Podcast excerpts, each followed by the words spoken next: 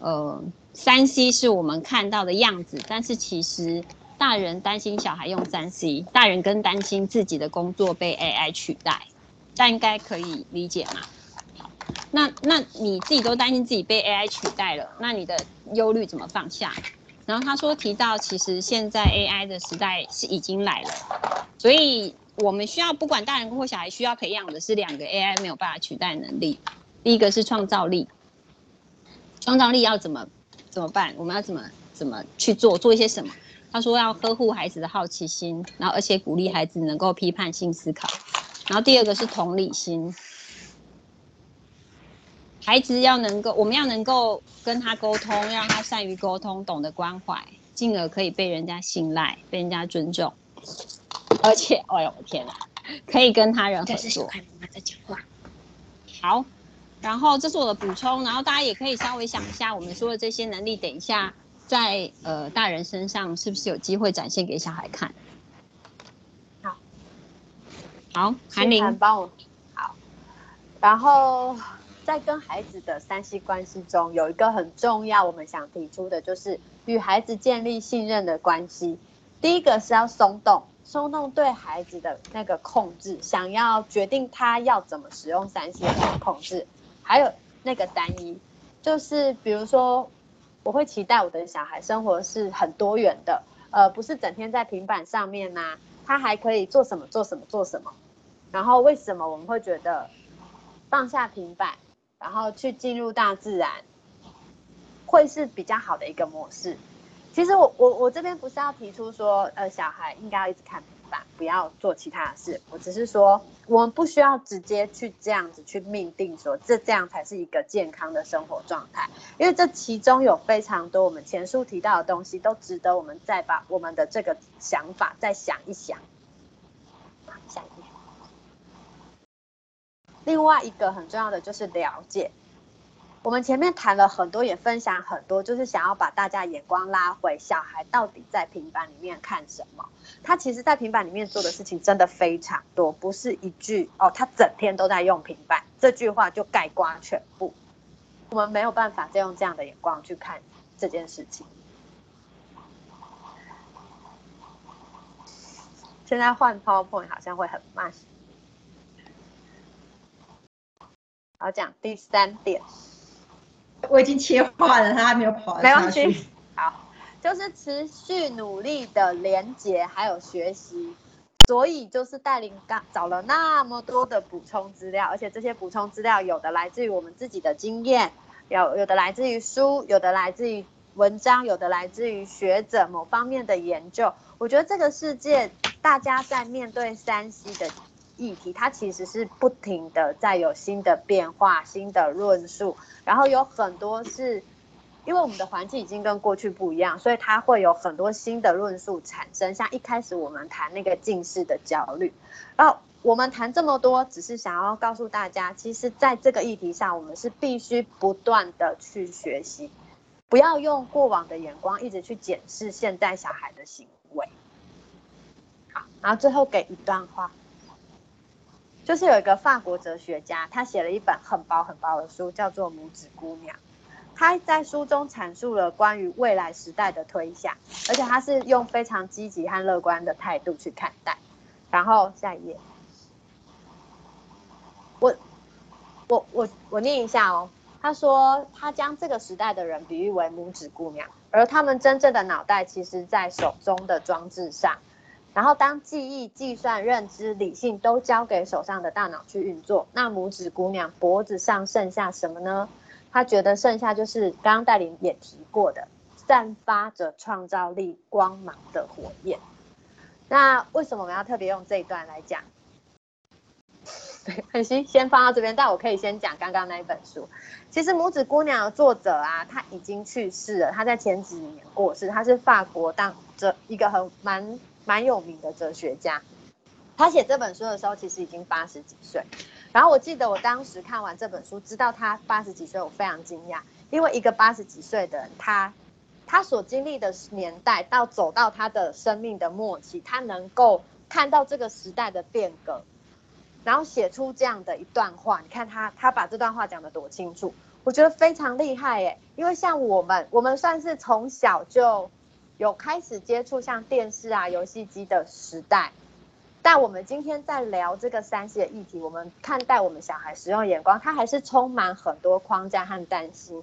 更何况这个哲学家，他是出生在没有完全没有三 C 的时代，走到他生命的末期，是面对一个网络非常蓬勃的时代，然后他他就可以很有洞见的把这个时代的轮廓画下来。所以我觉得这本书是蛮推荐大家去看的。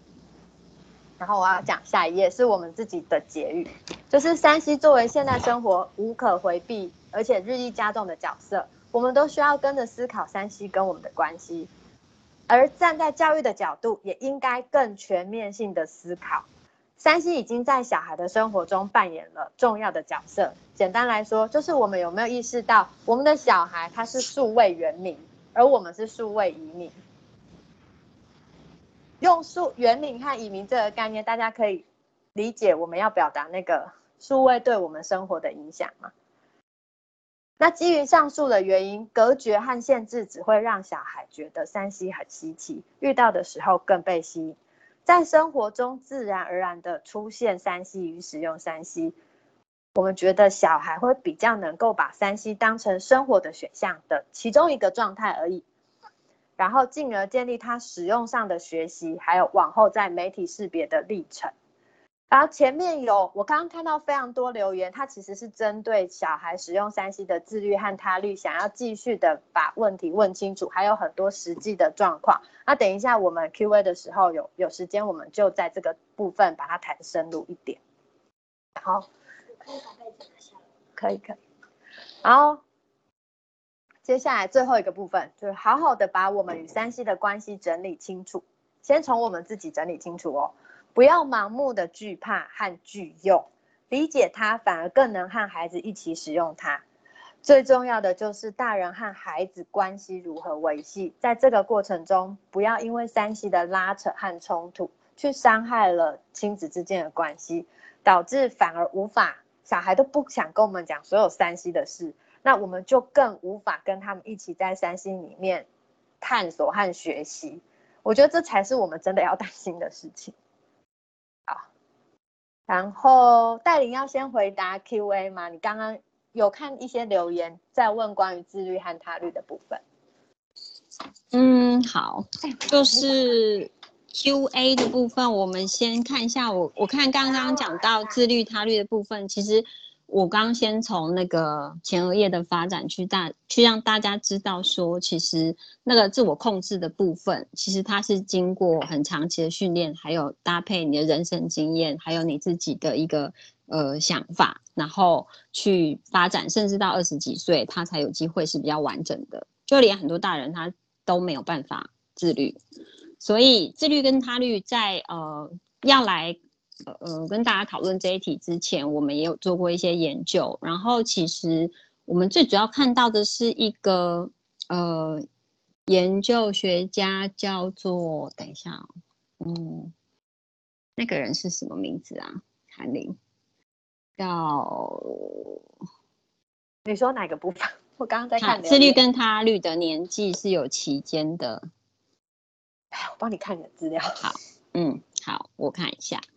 他其实讲的是说，我们过去的理解，很多教育文章里面、教科书里面讲的自律，就是零到三岁他是无律，然后呢，三到八岁呢是他律，然后八岁之后才有可能自律，然后他是一个年纪这样子，好，好像这样就是年纪到了就会发生这些事。皮亚杰吗？啊，对，皮亚杰。好的，好的这个发展历程，但后来我们仔细去研究，发现那个。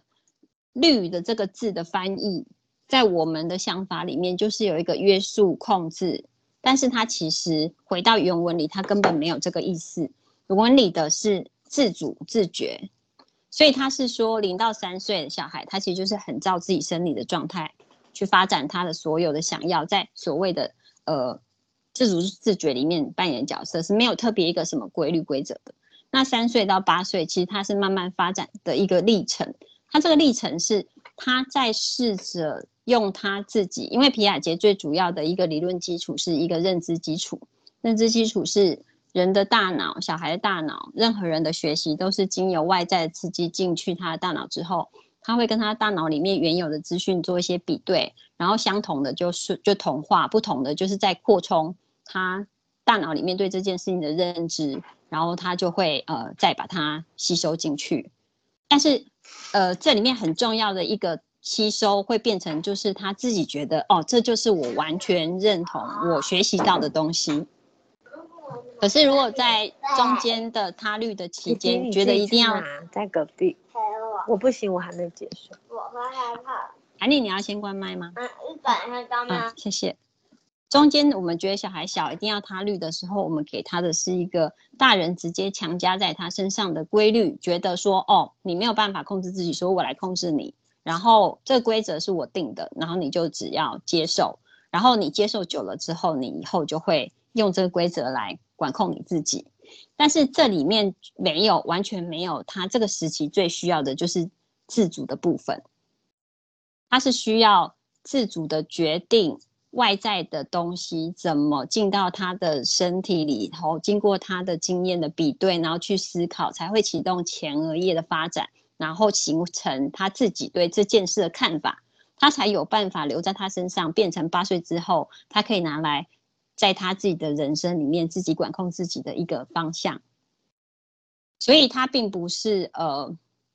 一定要经过他人的强加的他律，才能够让孩子走到自律的一个状态。你自己去对我我我的解释有点像这样。然后呃，我们上次也有找到两篇文章，就是一篇是呃人本的一个很大很呃人本大家知道吧？人本教育基金会它里面一个长老教授史英，他去分析说，有人用他律跟自律的历程来呃支持。是需要在幼年的时候体罚小孩，小孩才会自律的。他写了一篇文章，很完整的去驳斥这个所谓的幼年小孩需要体罚的一个理论。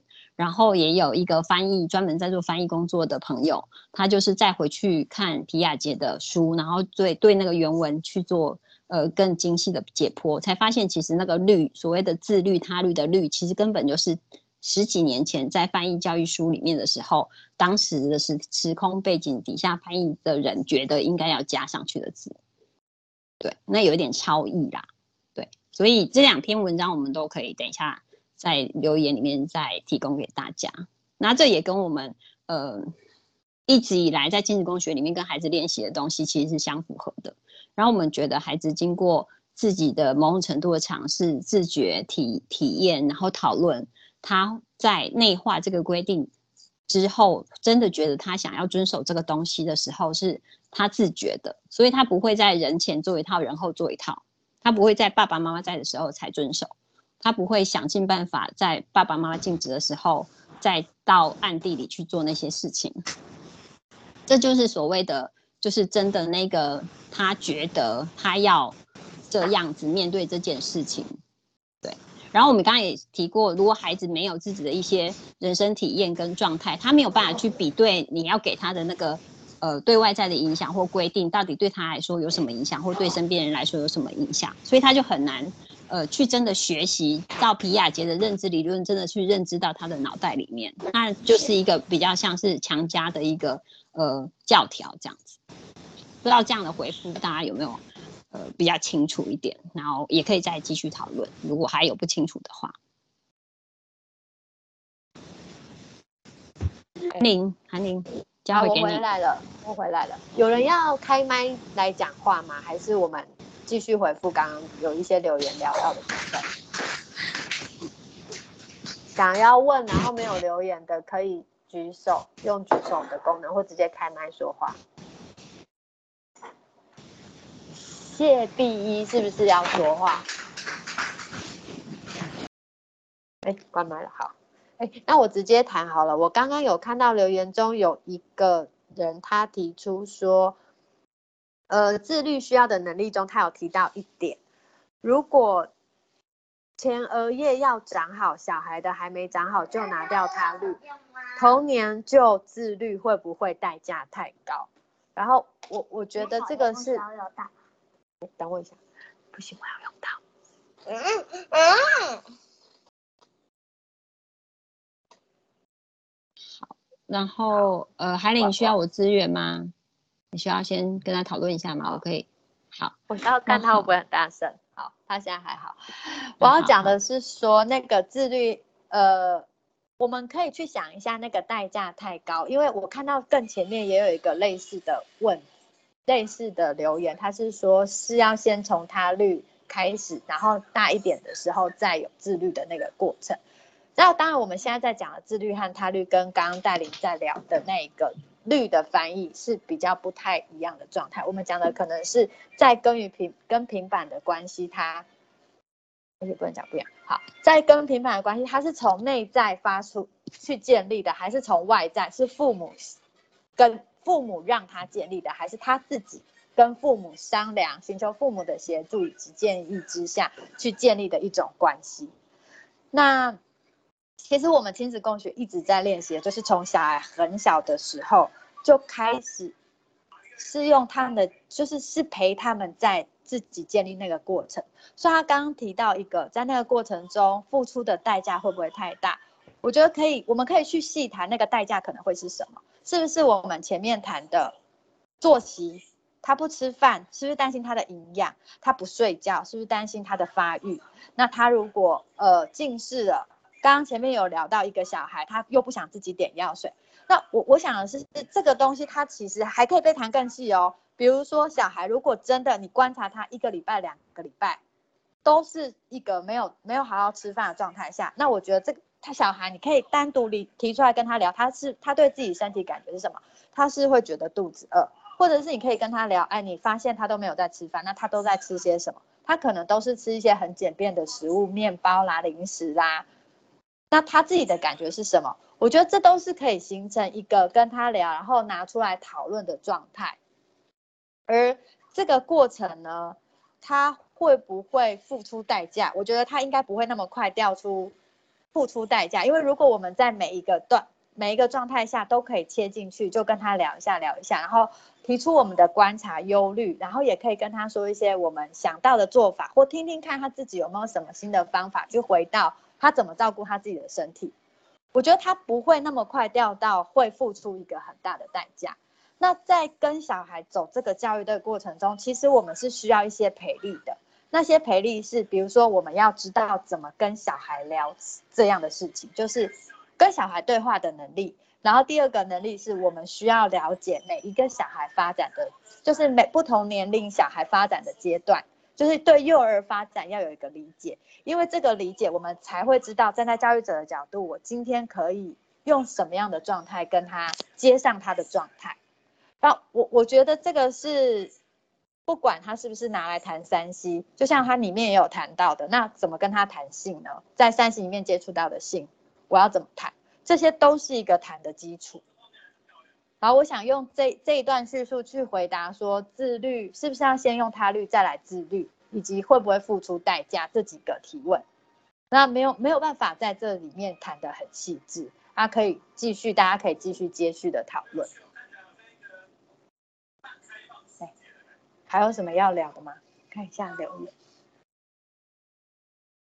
嗯，我我可以，你看留言的时候，我简短回答一下那个十八禁的部分。我觉得十八禁的部分，我家的小孩现在七岁多，我们就是从性教育，从理解他自己的身体，到什么是性行为，然后到尊重他的身体，每一个人有自己的界限，然后来聊说那性行为是什么，那怎样的状态叫性行为？因为你从他自己身体理解一直讲到。呃，性行为的之呃发生，其实它是一个很顺的东西，他们并不会觉得说这个就马上就很情色的感觉，因为那就是一个很合理的一个过程，而且他们也常常会问说，那我怎么生出来的？那爸爸妈妈如果没有性行为的话，有可能生出小孩吗？哎，有有可能哦，有可能没有哦，因为可能是试管。对，那这就有很多很多的讨论，然后甚至到说，那你觉得性行为呃是两个怎么样的人才可以发生？